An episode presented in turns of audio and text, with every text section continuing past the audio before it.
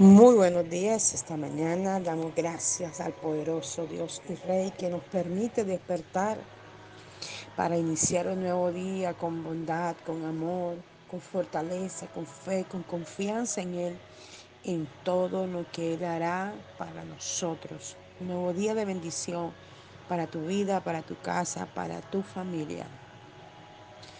Quiero que vayas conmigo a Naúm capítulo 1 Vamos a leer en el nombre del Padre, del Hijo y del Espíritu Santo. Esta es la visión que Dios le dio a Naúm, que vivió en el Cols, acerca de la eminente destrucción de Nínive. Dios es celoso con todos los que ama. Por eso castiga a los que le causan daño. Destruye a sus enemigos con furor. Es lento para demostrar su ira, pero cuando está airado su poder supera todo lo imaginable y no considera inocente al culpable. Él muestra su amor en el terror que causa el ciclón y en la furia de la tempestad. Las nubes son el polvo de sus pies. Ante su mandato el mar se seca y el río queda como arena seca. Las praderas de Abasán y del Carmelo se marchitan. Lo mejor del Líbano queda mustio. En su presencia tiemblan los montes y se derriten las colinas. La tierra se conmueve y los pueblos son destruidos. ¿Quién puede resistir ante la ira de Dios? Su enojo es como el ardor del fuego. Las montañas se derrumban ante su furor. El Señor es bueno. Cuando hay tribulación, es el mejor refugio. Conoce a todos los que en Él confían, pero arrasa a sus enemigos como torrente abrumador. Aún de noche los perseguirá. Nínive, ¿qué estás pensando que te atreves a desafiar al Señor? Él te detendrá de un solo golpe. No necesitará golpear por segunda vez. Arroja a sus enemigos en el fuego como si fueran espinos. Arden como si fueran paja. ¿Quién es tu rey que se atreve a imaginar que pueden hacer el daño al Señor? El Señor no le tiene miedo. Aunque tengan la potencia de un ejército formado por millones, dice el Señor, serán cortados y desaparecerán. Oh pueblo mío, ya te he castigado bastante. Ahora romperé tus cadenas y te libraré del yugo de la esclavitud de este rey asirio. Y al rey le dice, he ordenado el fin de tu dinastía. Tus hijos no se sentarán jamás sobre su trono y yo destruiré tus dioses y tus templos y te sepultaré porque te has aferrado a la maldad. Mira, Mensajeros descienden de las montañas con buena noticia, gloria al Señor. Los invasores han sido consumidos y estamos salvados. Oh Judá, proclama día de acción de gracia y adora al Señor como prometiste, porque nunca más volverás a ver venir de Nínive el enemigo. Ha sido cortado para siempre, jamás lo volverás a ver. Qué preciosa palabra esta mañana. El Señor nos entrega en este libro de Naúm, Antiguo Testamento.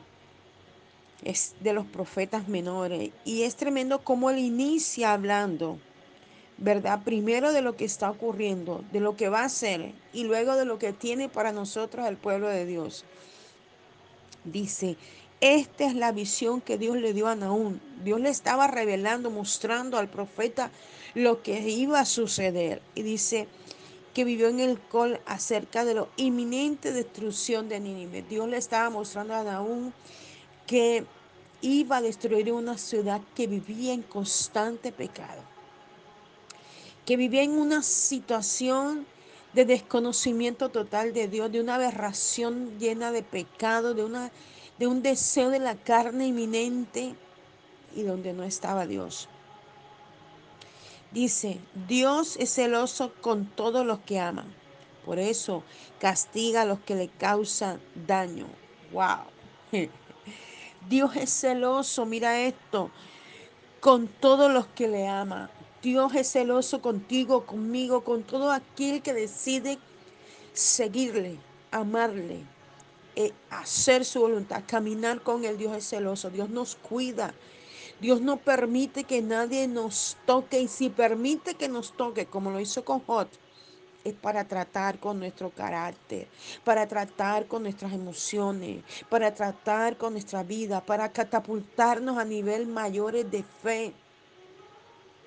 Cuando no se nos da algo, un empleo o un negocio o algo que queremos o que pedimos para nuestra casa, nuestra familia, es Dios tratando con nuestra fe, es Dios tratando para llevarnos a un mayor nivel de gloria, es Dios tratándonos para enseñarnos que debemos permanecer en el altar y que las cosas que obtenemos no es por los méritos que nosotros podamos tener, sino por lo que Él es como Dios.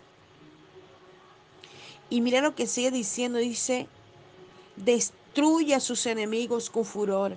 Es lento para demostrar su ira, pero cuando está airado, su poder supera todo lo imaginable y no considera inocente al, al culpable.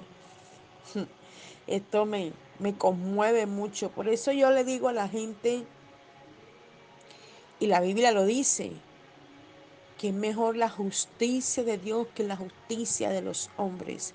Porque a veces uno va ante Dios y dice, ay Padre, pero mira a Julano, pero mira a Sutano, pero mira a mi jefe, pero mira aquel que habla mal de mí, pero mira aquel que...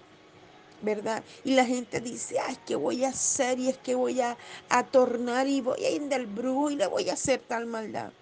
Hermano, nosotros no ganamos nada con hacer nuestra propia justicia. Cuando nosotros nos rendimos ante el Calvario y le decimos, mira Dios, la situación que estoy viviendo, mira el problema que tengo, mira esta persona que me acosa, que me persigue, mira este que habla mal de mí. Dios se encargará de ellos. Y vea, yo soy un vivo testimonio de eso. Yo he sabido de personas que yo me he quedado sorprendida cómo Dios ha peleado por mí. Gente que me ha levantado falsos testimonios, que ha dicho cosas de mí y luego la justicia de Dios ha venido contra ellos a tal grado que me ha sacado las lágrimas. Donde le he dicho, Dios mío, Padre, ten misericordia. Porque los he visto, los he visto, cómo se han devastado, cómo se han vuelto, su estado postrero viene a ser peor que el primero porque ha sido la ira de Dios, porque Dios es celoso contigo y conmigo. Mientras tú y yo nos mantengamos fieles a Dios, Él es como un león que nos defiende. Él es como una perra parida, mm, perdón por usar este término, pero es como una perra parida que no acepta que nadie le toque sus perros hacia Dios. Esa perra muerde al que sea. Dios te defenderá de todo enemigo, de toda persona que venga a hacerte daño. Él es tu defensa. Y mira, la palabra lo está diciendo, ¿verdad? Dice, pero cuando está airado, su poder supera todo lo imaginable y no considera inocente al culpable. Si Dios ve que tú y yo somos culpables de una situación, hermana, amarrémonos los pantalones, porque Dios nos llamará a cuenta fuertemente. Pero si ve que el otro es el culpable, también hará lo mismo. Por eso es mejor que nos arrepintamos y que nos apartemos de lo malo que estemos haciendo. Y sigue diciendo, Él muestra su poder en el terror que causa, el ciclón y en la furia de la tempestad. Las nubes son el polvo de sus pies. Ante su mandato el mar se seca y el río queda como arena seca. Las praderas de Bazán y del Carmelo se marchitan, lo mejor del Líbano queda mustio o sea, seco, desaparece. Esto que está pasando en este momento a nivel mundial, él ya lo habló hace miles de años, él lo ha venido revelando y mostrando. El último eh, profeta que escuché hace poco fue al profeta Harrigan. Él dice que él no es profeta, pero él es un hombre muy ungido, muy usado por Dios. Y Dios le sacó de un, un, momento que iba en un viaje, en un avión, y le mostraba la cantidad de agua que iba a derramarse a nivel mundial, las cascadas, los ríos, los arroyos desbordándose. La ira de Dios a nivel mundial, mi hermano, las casas derribándose. Mira, increíble que con todo lo que ha ocurrido es para que hubiera mucha gente muerta, pero ha habido una que otra ¿Sabe por qué? Porque Dios está estremeciendo la tierra para estremecer las vidas, para estremecer las mentes, para estremecer los corazones, para hacerlos entender que vuelvan su rostro a Él. La tierra está clamando porque hay mucha muerte. Hay mucho derramamiento de sangre y el Señor está cansado de esto. ¿Y qué está haciendo la iglesia? ¿Qué estamos haciendo tú y yo?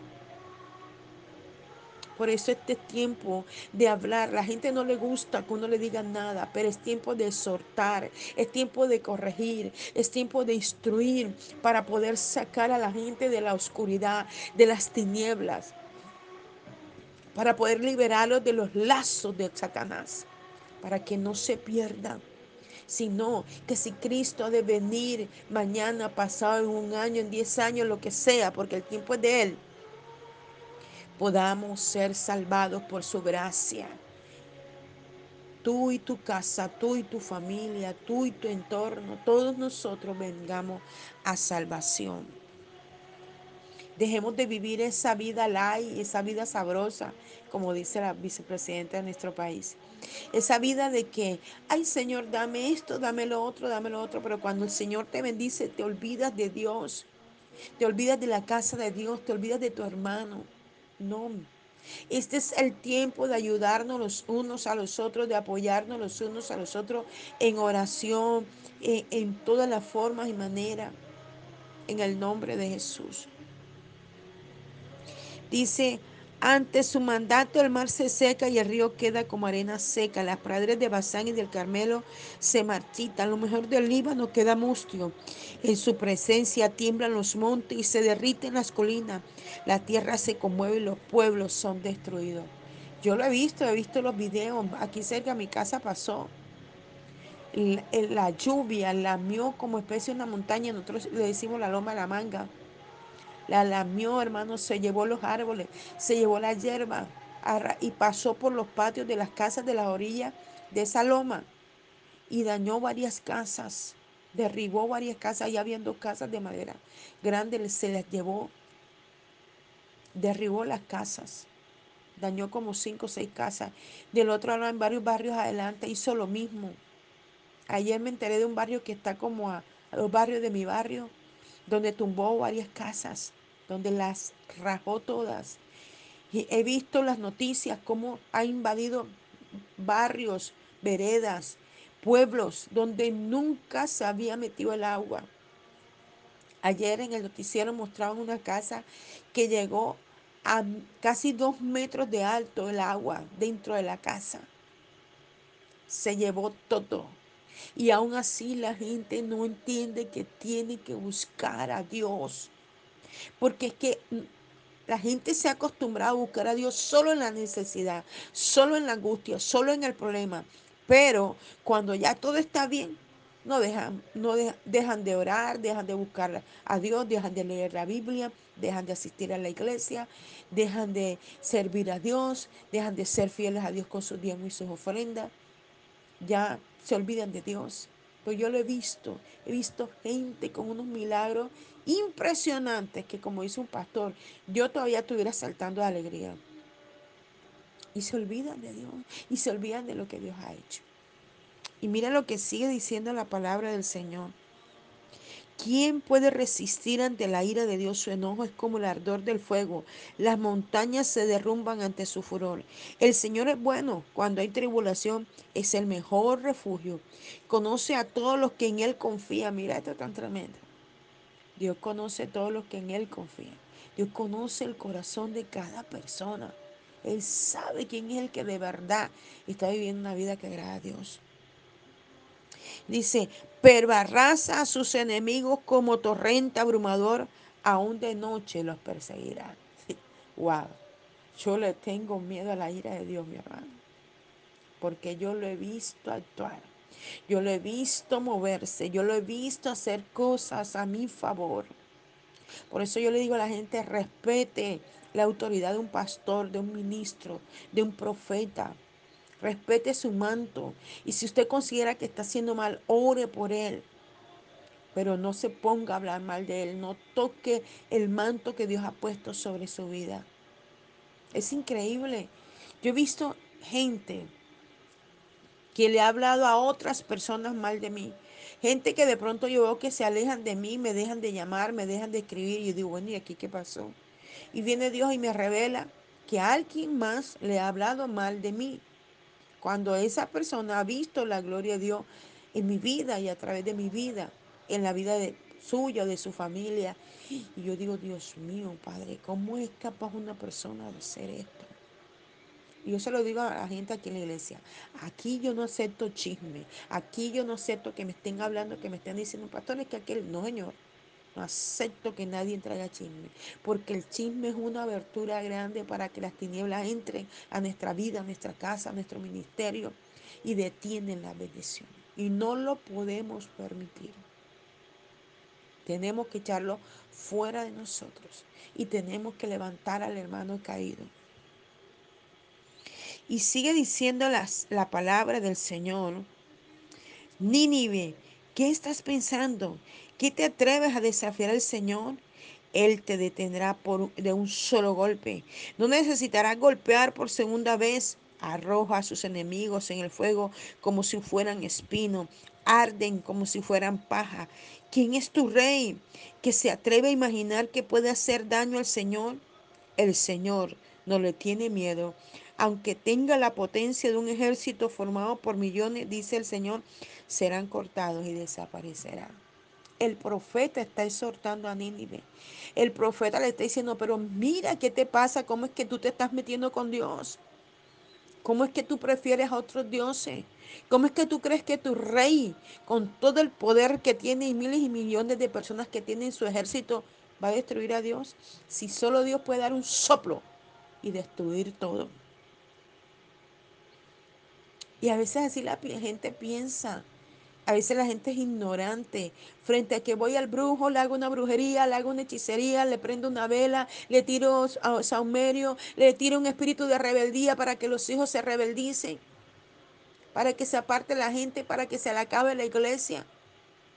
Y lo que ignoran ellos, por lo menos yo lo hago, cuando yo comienzo a ver ese tipo de movimiento en la iglesia, en mi vida, yo enseguida comienzo a llamar y escribir a los profetas, a los pastores, apóyame en esto, en esto, y comienza a levantarse un clamor a nivel de todos los países donde conozco una persona y comenzamos todos a orar incesantemente y el Señor derriba todo eso que se levanta contra mensajeros de la cruz de Cristo y contra mi vida. Yo agradezco y bendigo en esta hora a todos los hermanos que oran por mí, a todos los hermanos que oran por mensajeros de la cruz de Cristo, porque sus oraciones suben como humo ante la presencia de Dios. Y yo he visto la gloria de Dios en este lugar mi vida, mi casa, mi familia. Dice, oh pueblo mío, ya te he castigado bastante, ahora romperé tus cadenas y te libraré del yugo de la esclavitud de este rey asirio. Y al rey le dice, he ordenado a fin de tu dinastía, tus hijos no se sentarán jamás sobre tu trono, y yo destruiré tus dioses y tu templo y tu sepultu y te, y te sepultaré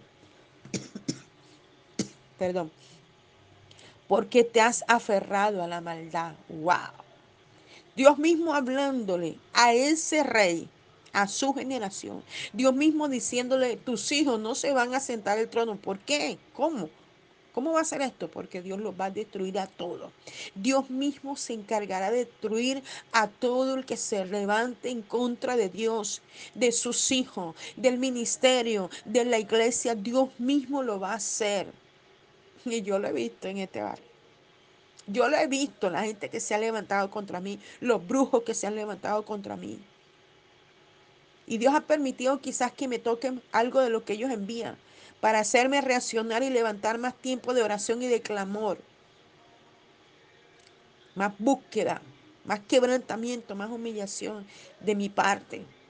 Y he visto la gloria de Dios y he visto a Dios pelear a mi favor, a favor de esta iglesia, a favor de la familia que han creído que Dios les ha puesto aquí como una columna.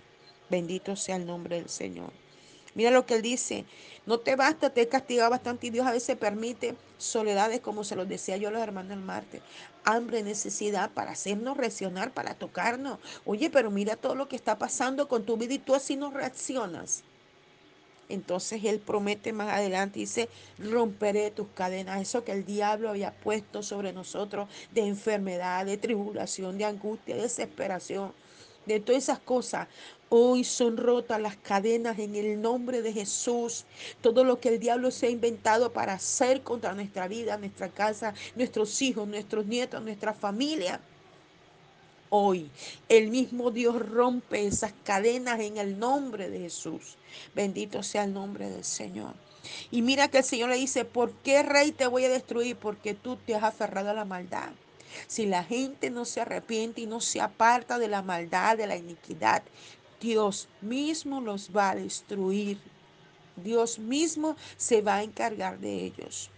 Por eso es que tenemos que predicarle como Jonás el Señor lo usó para predicarle a Nínive, así nosotros tenemos que predicarle al hijo, al pariente, al hermano, al amigo, al vecino, que se arrepientan, porque si no Dios los va a destruir. Dice, mira, mensajero, y cuando leí esto conmovió mucho mi corazón, porque dije, Padre, gracias, porque siempre usas un texto para confirmar el nombre de esta iglesia que Él mismo me dio mensajero de la cruz de Cristo. A veces yo me río porque ni siquiera los mismos miembros de la iglesia, aún en dos años, se lo han aprendido y lo pronuncian de otra manera. Pero somos, tú y yo somos mensajeros de la cruz de Cristo, del mensaje de salvación para todas las personas. Dice, los invasores han sido consumidos y estamos salvados. Bendito sea el Señor. Mira lo que dice, mensajeros descienden de las montañas con buenas noticias. Hoy soy un mensajero de buena noticia para ti que escuchas este devocional. Dios trae buenas noticias y el Señor me lo decía el martes. Dios viene esta semana con buenas noticias para ti y para mí. Aleluya. Dice, los invasores han sido consumidos y estamos a salvo. Oh Judá, proclama de acción de gracias y adora al Señor como prometiste. Este es lo que tenemos que hacer tú y yo. Tenemos que proclamar al Señor, tenemos que adorar al Señor y en medio que lo hagamos, Dios se moverá a favor tuyo y a favor mío. Aleluya. Porque nunca más volverás a venir de Nínive, el enemigo, ha sido cortado para siempre, jamás lo volverás a ver. Aleluya. Jamás volveremos a ver los enemigos. ¿Cuáles son tus enemigos? Una enfermedad. ¿Cuáles son tus enemigos? Una situación de, de, dinero. ¿Cuáles son tus enemigos? Una dificultad con un vecino, con un familiar, con un amigo. Nunca más volverás a ver ese enemigo, esa situación adversa, difícil, eso que se ha levantado contra ti, contra mí. Nunca más, óyelo bien, lo volverás a ver, porque hoy la palabra de Dios te lo promete. Vas a comenzar, oh, lleva soa. Vas a comenzar a ver desde hoy cómo Dios pelea por ti. Que en ese trabajo que no te dieron por alguna razón, el Señor va a comenzar a pelear por ti y va a iluminar tu hoja de vida y te van a llamar a trabajar. Aleluya. Esa persona que te ha hecho daño te va a buscar y te va a pedir perdón. Ese que, que dijo algo va a decir, perdóname, yo entendí mal y, hice esto y aquello, pero hoy te vengo a pedir perdón. Bendito sea el nombre del Señor y lo declaro sobre mí y sobre cada una de las personas que escuchan este devocional. Nuestros hijos reconocerán que lo que hacemos a favor de ellos y por ellos es por su bien. Aleluya. Gracias Señor por esta palabra, Señor amado porque tú sales a nuestra defensa, Señor, y tú nos libras de todos los enemigos que se han levantado contra nosotros, enfermedad, dolencia, eh, escasez, ruina, todo esto tú te lo llevas lejos de nuestra vida, de nuestra casa, de nuestra familia, de nuestros ministerios, Señor. Te lo llevas de nuestra nación, de nuestro país, te lo llevas, Señor amado. Mire, es tan tremendo cómo estoy viendo la gloria de Dios en mi país y la seguiré viendo, cómo el Señor va a desarmar todo este gobierno y va a sacar toda esa gente que no es de Dios, que no viene de Dios. Bendito sea el nombre de Dios. Y va a dejar la gente correcta que bendecirá a nuestra nación. Padre, te damos gracias en el nombre de Jesús, Señor, por esta palabra. Te salto, te glorifico y te honro, Dios amado, porque eres bueno y para siempre es tu misericordia. Les hablo la profeta y pastora Janet Rentería desde el altar de Mensajeros de la Cruz de Cristo, Barranquilla, Colombia. Un abrazo fuerte en la distancia. Dios te bendiga.